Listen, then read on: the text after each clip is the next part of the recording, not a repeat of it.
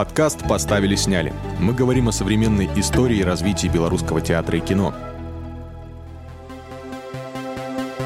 И вообще театрам разрешено самостоятельно создавать театры студии. Не было денег, брали обаянием. Казалось, вот следующему поколению режиссеров, актеров, что они первооткрыватели. Сетки картофельные на голое тело – это были костюмы, в которых они играли Достоевского. Очень много предстоит открывать и переоткрывать. Денег не было ни на что, ни на декорации, ни на костюмы. Уже обнаженное тело в белорусском театре было.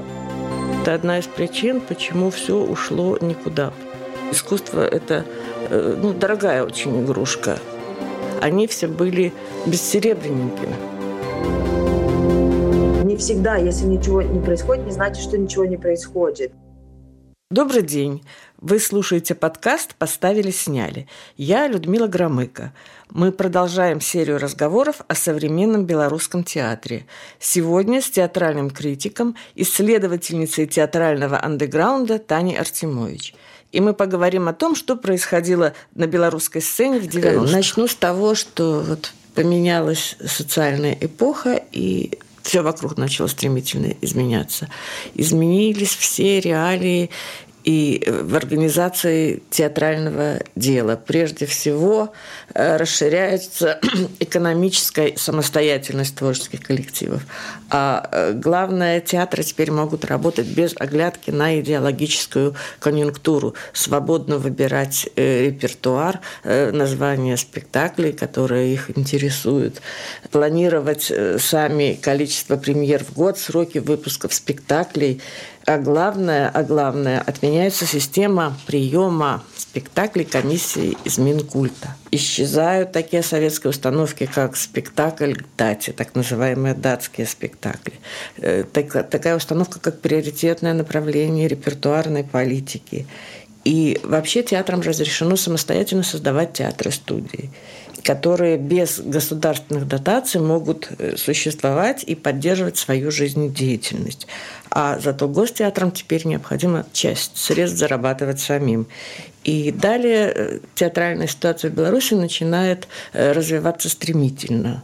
Вот связываешь ли ты эти изменения, которые внезапно охватили Беларусь, с также внезапно охватившим ее студийным движением? Спасибо за приглашение и за возможность говорить на эту тему, с которой я уже достаточно долгое время работаю.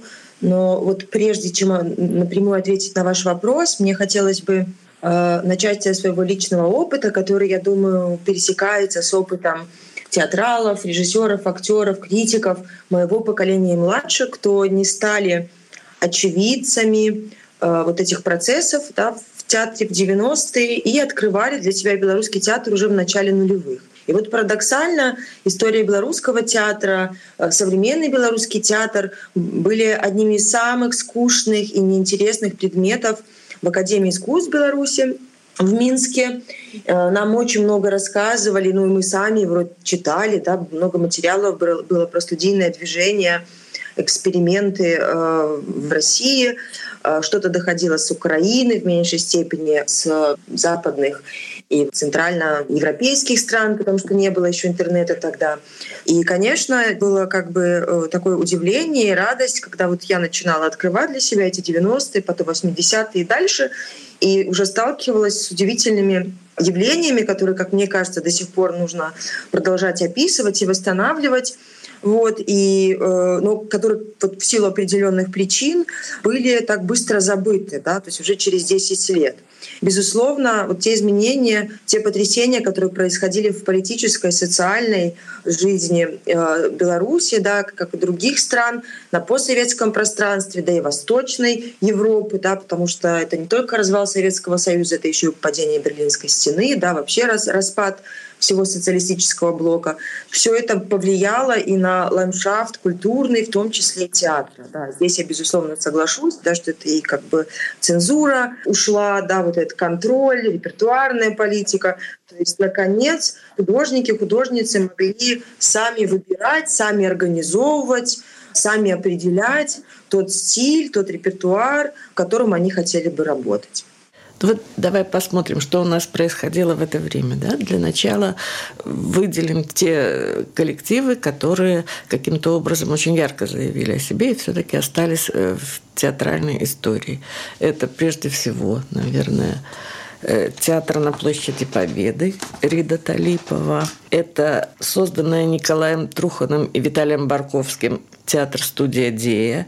Это экспериментальные мастерские «Акт» Барковского и э, Володи Матросова. Это «Круг» Натальи Мицкевич, который был создан на основе студентов Белорусской академии искусств. Это абзац Владимира Савицкого, театр-студии. Это белорусский поэтический театр одного актера Знич. Альтернативный театр Витауса Григорюнаса. Вот я сейчас перечислила самые яркие коллективы, которые, собственно говоря, и меняли э, существующий в то время театральный ландшафт. А вот какие здесь твои приоритеты? Кто из них на самом деле делал это? Не знаю, как ответить да, на этот вопрос. В смысле, кого-то выделить, вот, кто менял то есть я соглашусь, да, что вот эти имена, они а, как-то зафиксированы. Да, вот Галина Голковская, она проделала большую работу, когда написала небольшую, но очень важную книжку про студийное движение, описав да, хотя бы списком.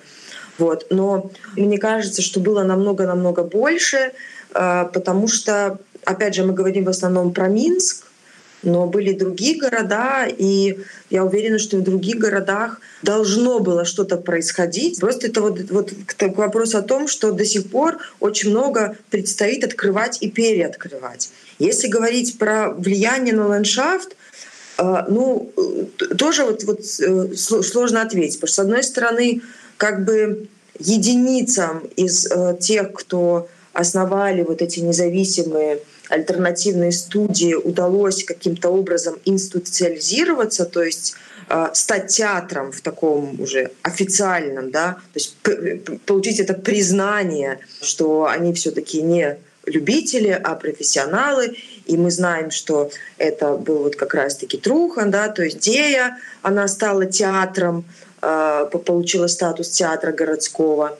Но это, наверное, фактически единственная студия. Остальные режиссеры приглашались как профессионалы они были профессионалами, когда начинали студии, но вот на площади Победы канула в лету, то же самое с Григолюнусом, хотя его проект вообще, мне кажется, был очень уникальный э, в своем роде, то есть такой, может быть, не уникальный для 90-х, но уникальный в плане как раз вот этой комбинации коммерческого и некоммерческого театра.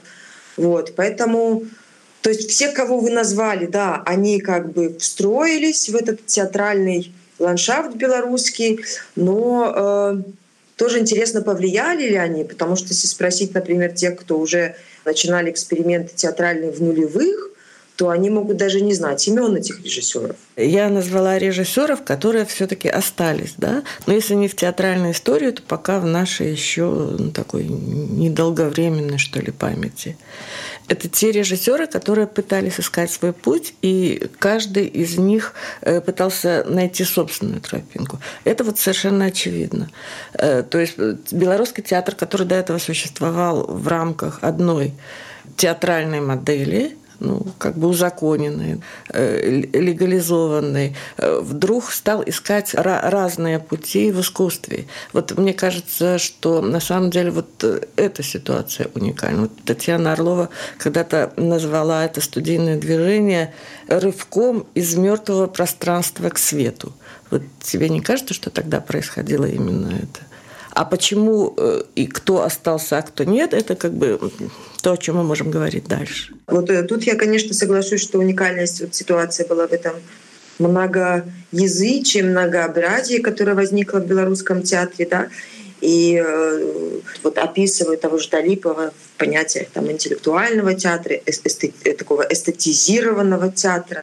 И мне повезло, потому что в начале нулевых несколько спектаклей уже на сцене государственных театров Рида Талипова я видела, и они именно поражали своей друговостью. Они очень отличались в плане вот такой музыкальности, э, э, визуальности до стиля, в котором он э, это все решал. Иноземцев тоже, опять же, фигура как бы театр жест и жест, который сейчас известен, это вообще уникальная история, потому что вот из всех, кого мы, в принципе, сейчас вы называли, да, или там я буду называть, он единственный, кто выжил, как театр, как, как студия. И я помню, мы когда-то с ним разговаривали, почему они не влились в государственный театр. И он ответил, так как это уже были нулевые, что прекрасно понимал, насколько ситуация меняется. Если бы они стали театром, им пришлось бы зависеть от новой репертуарной политики, да, которая возникла в, в Беларуси. Вот. И стиль Иноземцева, он вот до сих пор как бы остается уникальным для э, белорусского ландшафта. Как э, я иногда говорю молодым ребятам, что если видите спектакль «Инжест», обязательно сходите. То есть вы можете подумать, что это немножко уже устарело да, в плане поиска стиля, но вы увидите очень важный такой факт вообще того, как театр в Беларуси вот развивался, да, вот в такой эклектике стиля, что связано там, с физическим театром и так далее. Дальше Трухан, конечно, вот, не знаю, как мне кажется, все, что я читала о нем, этого мало. То есть и по, по мне он до сих пор не описан и не осмыслен то, что он сделал. Опять же, мне повезло, я смотрела спектакль еще в неотреставрированном новом театре. То есть я хотя бы увидела то черное пространство, которое Трухан создавал. И потом у меня был шок, когда я уже пришла в отреставрированное здание, увидела эти бархатные кресла с люстрой, да, то есть вот это такое абсолютно перечеркнутую мечту Трухана про вот это эмансипированное театральное пространство с мобильной там сценой.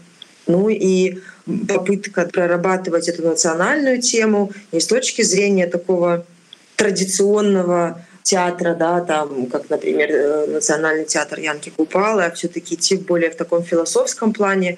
То есть это поиски как концептуальные, так и стилистические, то они тоже были, безусловно, очень уникальны для белорусского контекста. А вот знаешь ли ты что-то о театре студии «Круг» под руководством Натальи Мицкевич и студентов?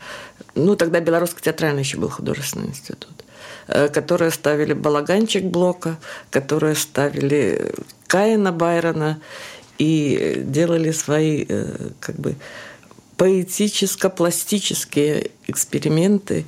И это был совершенно самостийный и неудержимый выплеск.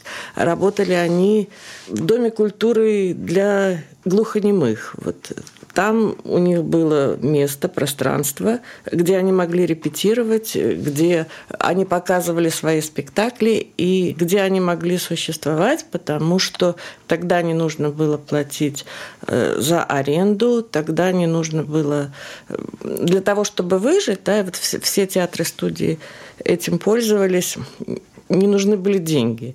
Вот мне кажется, что это одна из причин, почему все ушло и никуда, потому что стало уходить никуда, э, когда для того, чтобы существовать и выживать, э, коллективам уже нужны были определенные средства, которые сами они не могли заработать.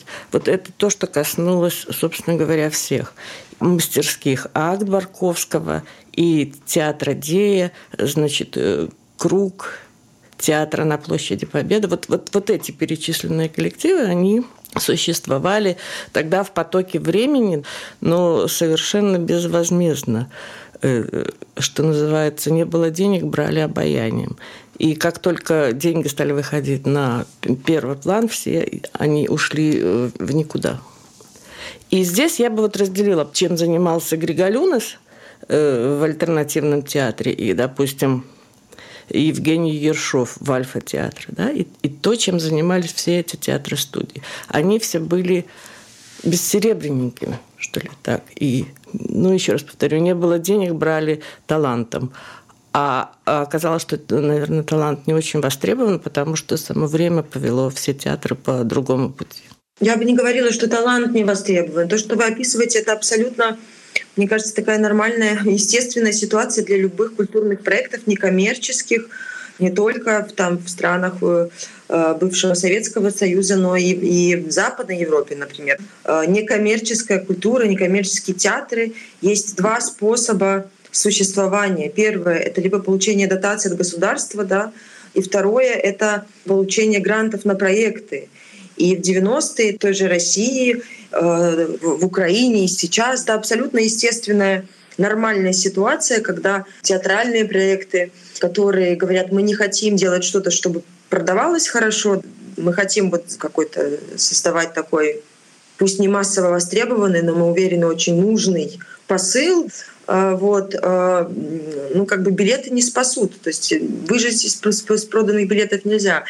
И я бы не связывала вот это исчезновение студийного движения только с фактором, да, вот диких 90-х, да, там рыночной экономики и так далее. Но э, в Беларусь, например, не смогли прийти очень многие фонды э, мировые, которые как раз и работали вот с, с проектами. Как бы можно несколько лет на энтузиазме протянуть, не, возможно, больше, если ты там студент, студентка э, или да, еще нет там детей, но дальше, если уже как бы происходит такое зарождение, то надо думать, где зарабатывать. И в этом плане, опять же, иноземцев каким-то чудом, несмотря ни на что, он выжил, продолжая ставить спектакли. И, да, у него же до сих пор функционирует студия, где он взращивает новых актеров. Э, то есть, да, я бы говорила про очень сложный комплекс различных э, факторов. А вот э, возможно ли, допустим, сегодня существовать театру, студию, театральному коллективу так, как существовали экспериментальные мастерские акт Барковского. Вот они находили для себя подвал э, где-то на окраине Минска, да, там на юго-западе, за который тоже как бы не нужно было платить деньги. Они каким-то образом его э, оккультуривали для того, чтобы там можно было играть спектакли. Денег не было ни на что, ни на декорации, ни, ко- ни на костюмы. Э, поэтому они использовали для своих спектаклей вместо костюмов как картофельные сетки, которые надевали на голое тело, и вот стены подвала это были декорации для э, спектакля о нерожденных детях по Достоевскому, а сетки картофельные на голое тело это были костюмы, в которых они, в общем-то, и играли Достоевского. Люди ехали смотреть этот спектакль из разных далеких районов Минска. Э, за зрителями, в общем-то, никто не гнался тогда. Я не знаю, продавали ли они билеты на свой спектакль или нет, но они существовали какое-то время таким образом и прошли, собственно говоря, э, в этих сетках путь до того, как Барковский стал сначала главным режиссером, потом художественным руководителем театра имени Якуба Кулусова, национального, на минуточку. Вы слушаете подкаст «Поставили, сняли». И мы обсуждаем, как существовали независимые, некоммерческие театры в Беларуси 90-х. В эфире Людмила Громыко и Таня Артемович. Мне кажется, что вот студийное движение, которое в Беларуси существовало с середины 80-х до фактически середины 90-х, это очень красивая история на самом деле, история белорусского театра и во многом, наверное, романтизирована на сегодняшний день, потому что э, эта страница быстро закончилась, она была перевернута, потому что действительно выжить в подвале без костюмов, декораций и вообще денег любому коллективу было сложно. Вот иноземцев как раз э, ну, единственный, э, который устоял в потоке времени, там большой ценой, большими усилиями, положивший на это, собственно говоря, всю свою творческую жизнь. И это ну, яркий, очень интересный пример. Но я бы разделила э, театр и студии, еще те два коллектива, которые возникли в это время. Это альтернативный театр под руководством Григалюнаса и один из самых успешных продюсерских проектов э, Евгения Ершова «Альфа-театр», да, в котором тогда много и успешно ставил свои спектакли Николай Пенигин. В общем-то, они как бы немножко заглядывали наперед и понимали, что э, театр без денег существовать, собственно говоря, не может. И все равно на это нужны средства, и большие средства, и что искусство – это э, ну, дорогая очень игрушка. И вот то, что пытались сделать они тогда, я бы назвала попыткой вписаться вот в будущее реалии, в которые как бы погружен весь сейчас театр белорусский, и не, не только белорусский, но э, к чему это привело. То есть они как бы не хотели уходить от красивой театральной идеи сделать настоящий содержательный спектакль, который э, будет открывать какие-то актуальные смыслы. В то же время им нужен был зритель, и они сразу думали о деньгах и о том, как заработать. К чему это привело? Ну, мне сложно сказать, потому что спектакли вот как раз альтернативного театра я не застала уже. Э, хотя вот «Великолюдница» смотрела уже в драматическом театре имени Горького в русском.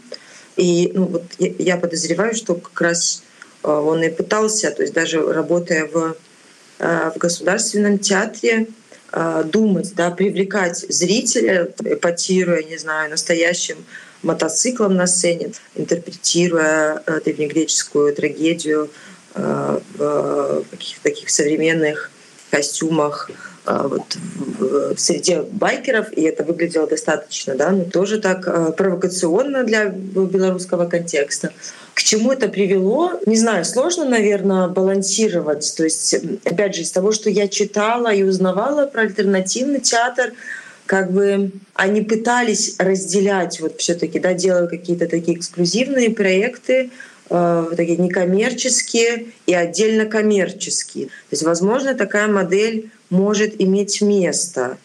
А если все-таки э, в одном спектакле пытаться использовать метод, стиль, не знаю, быть типа честным э, как-то, но одновременно думать, а, а, а что может привлечь публику, то я не уверена, что может получиться что-то хорошее. Вот в смысле вот этого такого честного и одновременно меркантильного взгляда. Но с другой стороны, опять же, вот я очень спокойно отношусь к коммерческим проектам, то есть они должны быть, да, то есть разные театры должны быть, и в этом тоже немножко такая была особенность на нашей ситуации, не знаю, как в 90-е, но в нулевые, что в силу того, что было очень мало, а, всего, то как только появлялся театр, СХТ, например, современный художественный театр, то к нему сразу такие выдвигались очень такие высокие претензии, там, да, и анализировали, кому-то нравилось, кому-то.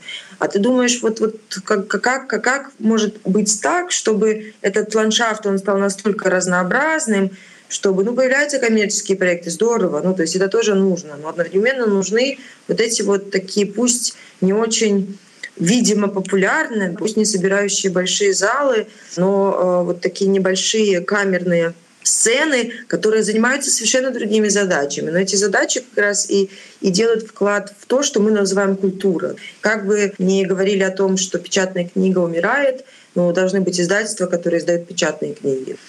Да, поэтому я бы все-таки э, э, говорила о том, что появлялись коммерческие проекты, и слава богу.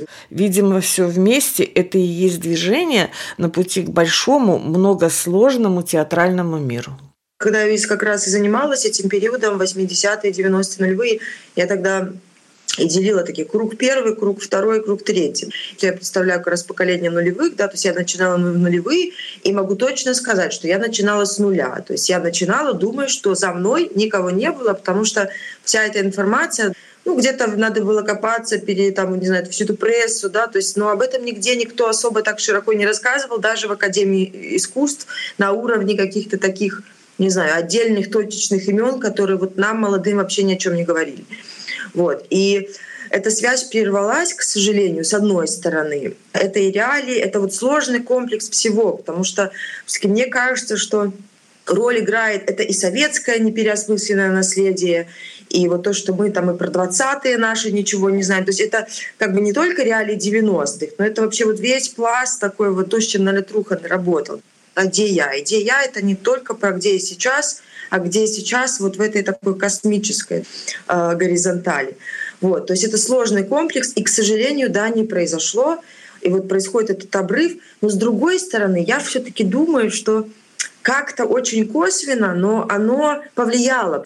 То есть какими-то такими тонкими связями. Э, я думаю, эта преемственность состоялась. Другое дело, что она скорее неосознанно происходила. Да? То есть все равно казалось вот следующему поколению режиссеров, актеров, что они первооткрыватели. И это, конечно, здорово, наверное, быть первооткрывателем, но мне кажется, большего можно было бы достичь, если бы была вот эта вот такая, как бы идти дальше, да, то есть зная, что уже обнаженное тело в белорусском театре было, или, опять же, вот эти опыты работы с, с театром, с драмой абсурда, как бы куда дальше. То есть это, конечно, было бы... Не приходилось бы тратить время на изобретение велосипеда, чтобы потом уже там двигаться. Поэтому, ну вот, к сожалению, у нас такая ситуация, и можно как бы по этому поводу переживать, а можно э, не знаю, как-то пытаться осмысливать даже вот в современном театре. Мне кажется, что это могла бы быть из тем для осмысления уже какими-то такими средствами современного театра. Если иноземцев, э, можно сказать, последний из э, тех, кто начинал и э, участвовал в этом студийном движении ярким 80-х, 90-х, который выжил и который со своим театром, ну, как-то существует до сегодняшнего времени, то вот совершенно недавно закрылся и проект Евгения Ершова с альфа-театром, потом альфа-концертом, который тоже пытался до последнего времени э, существовать и зарабатывая деньги, и не уходя абсолютно в коммерцию, ставя перед собой какие-то определенные художественные задачи, но все равно наталкивался на реальность, которая их разбивала. Вот буквально э, пару месяцев назад он заявил, что я устал, и этот театр тоже закрылся. А вот интересно, проследить еще судьбу всех режиссеров, которые возникли на волне студийного движения, что с ними стало.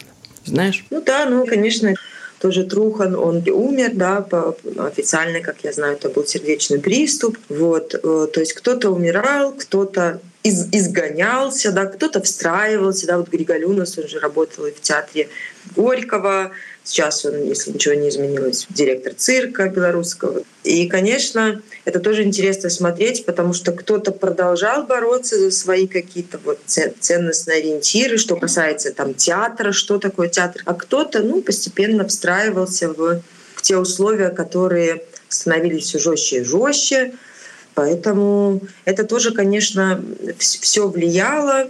Тот же Рид Талипов, который ну, он умер сколько лет уже назад, он работал и в Витебском театре, в драматическом академическом имени Якуба Колоса. Но вот я помню, что как-то вот его последние спектакли все уже воспринимались как... Э, ну, то есть вот несмотря на, на всю уникальность того, что он делал там в, в театральном ландшафте в 90-е, то есть как-то в нулевые, там в десятые, а, его имя уже там где-то там ставилось в хвосте, и это было немножко жалко, потому что ну, наверное, все же понимают, что вот Роман Виктюк, он был актуален для своего времени. Но далее мы не можем отменить роли и значения Романа Виктюка в развитии какого-то определенного э, театрального э, направления. А вот с Ридом Талиповым как-то он был немножко так отодвинут, и это было жалко. Вот. И вот тут вот я бы сказала, что как раз это показывает, какую важную роль играет критика, и критика не только вот того, что я вижу, но и критика, когда вот понимает как бы явление в таком контексте, да, которое рассказывает, э, не только интерпретирует и не только ставит и не столько ставит оценки, то есть это вообще, наверное, не об этом.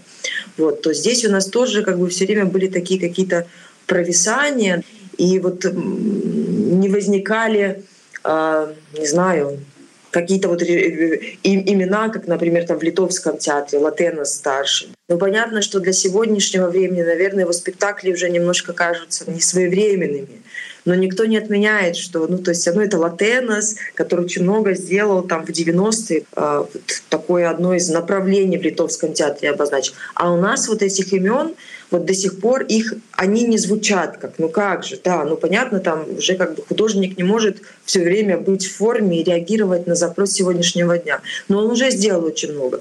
Вот, вот, вот этого, к сожалению, не звучит. И я думаю, что очень многие люди, которые сделали вот эти важные открытия в 90-е, они как как-то вот чувствовали, что как-то их ну, то есть не получилось такого признания, даже э, вот, как, не знаю, такого вписывания в историю белорусского театра.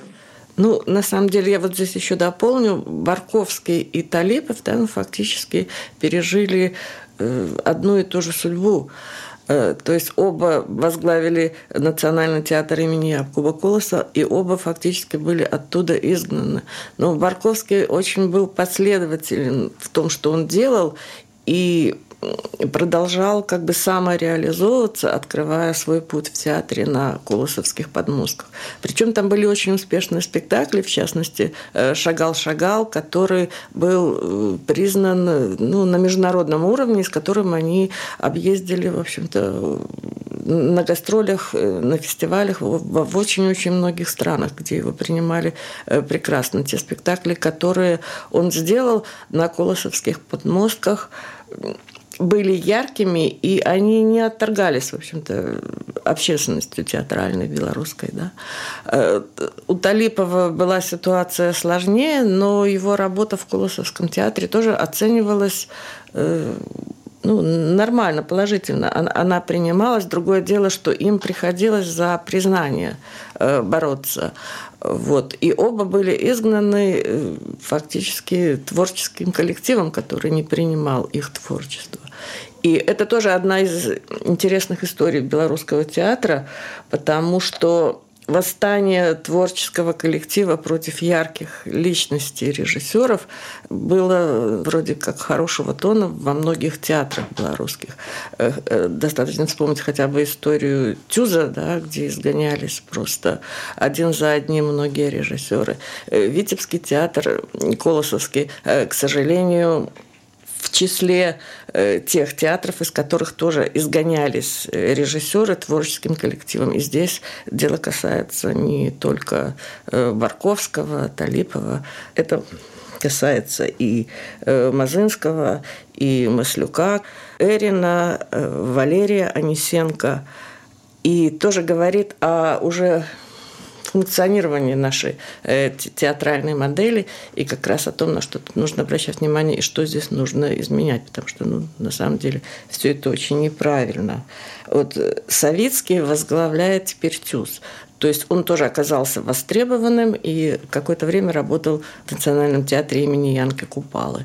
Отказавшись, наверное, э, от своего ну, какого-то магистрального направления, которое он заявлял через свой абзац, да, но продолжая, ну, оставаясь верным себе, ну, столько, сколько он мог, пока он мог предлагать ну, какие-то эксклюзивные режиссерские проекты. Э, Наталья Мицкевич э, со студентами Белорусского театрально-художественного института тоже вынуждена была расстаться, и какое-то время она работала в Красном костюле, создавший там э, детский коллектив э, ну, с религиозным все-таки акцентом, который назывался «Анел». Э, Дягилева со Зничем продолжает держаться за какие-то вещи свои, оставаться верной себе и пытаться все-таки не изменять своему театру, в общем-то, до э, сегодняшнего дня. Матросов ну, как бы в театральном забвении. Очень хорошо знаю, к сожалению, в забвении его, его забыли, но вот тоже удивительная история, потому что Матросов это э, да, то есть тот, кто в 1968 году поставил в ожидании Годо Беккета. Вот, э, в рамках студии «Юность» спектакль, который они повторили через 20 лет уже в рамках э, исторической своей студии с Валерием Шушкевичем. И вот когда я говорила вначале про неописанное, я имела в виду в том числе и их, то, что о них практически не писали. Именно их в ожидании Годо получили первую премию на студийных колядах в 89 году, если я не ошибаюсь. Они продолжали делать спектакли, и мало того, э, последний свой спектакль, вот именно в тандеме Матросов, э, режиссер и Валерий Шушкевич, актер, они сделали лет пять назад и показали еще вот на малой сцене Купаловского театра. По Короткевичу они сделали работу. Кроме того, вот если уже работать, смотреть и как бы личный архив, то узнаешь, что они не звучали, о них не писали здесь, в Беларуси, но они ездили и с Годо, и с другими работами по Достоевскому, да, такими моноспектаклями э, Валерия Шушкевича в постановке Матросова. Они приглашались на очень-очень многие фестивали в Украине, и так далее. Их в Польше, их замечали. И, как рассказывал э, Владимир Матросов, Петр Фоменко, когда еще был жив, узнав, что он первый режиссер в ожидании Годо а вот на пространстве Советского Союза, просто глубоко пожал руку. Вот сам этот факт был крайне важным, да, потому что это акт свободы и такого свободного мышления и волеизъявления. Поэтому я к тому, что не всегда, если ничего не происходит, не значит, что ничего не происходит. И поэтому нужно быть крайне вот это уже такой запрос, да, там, к историкам театра, к критикам, исследователям, вот этого описания не только тех имен, которые, вот, которые мы с вами обсуждали, они крайне важны, но попытка пойти дальше, и вот пока люди еще живые, потому что тоже такой вот момент, что люди умирают, и с ними уходят. Истории, к сожалению, вот нужно с ними разговаривать и узнавать, вот, а что еще, что было, как оно было, помимо вот этих таких общих каких-то известных вещей. Я хочу сказать, что на самом деле ничто не уходит никуда. И то, что произошло с белорусским театром, новая волна независимых коллективов, которые возникать стали в Беларуси где-то примерно 10 лет назад, вот это вот подтверждает. Я думаю, что сегодняшний разговор мы завершим вот на этой точке и оставим себе пространство для разговора о том, чем отличалось студийное движение э, в 90-х от независимых проектов и независимых театров, которые возникли в Беларуси в начале десятых. Спасибо. С вами была Людмила Громыко. Во втором выпуске подкаста «Поставили-сняли» мы говорили о творчестве театра в студии и театральном андеграунде Беларуси в 90-х с театральным критиком Таней Артемович. До встречи через неделю. Подкаст «Поставили-сняли». Мы говорим о современной истории и развитии белорусского театра и кино – Слушайте нас на подкаст-платформах, обсуждайте выпуски в наших аккаунтах в соцсетях. Все ссылки в описании. До встречи!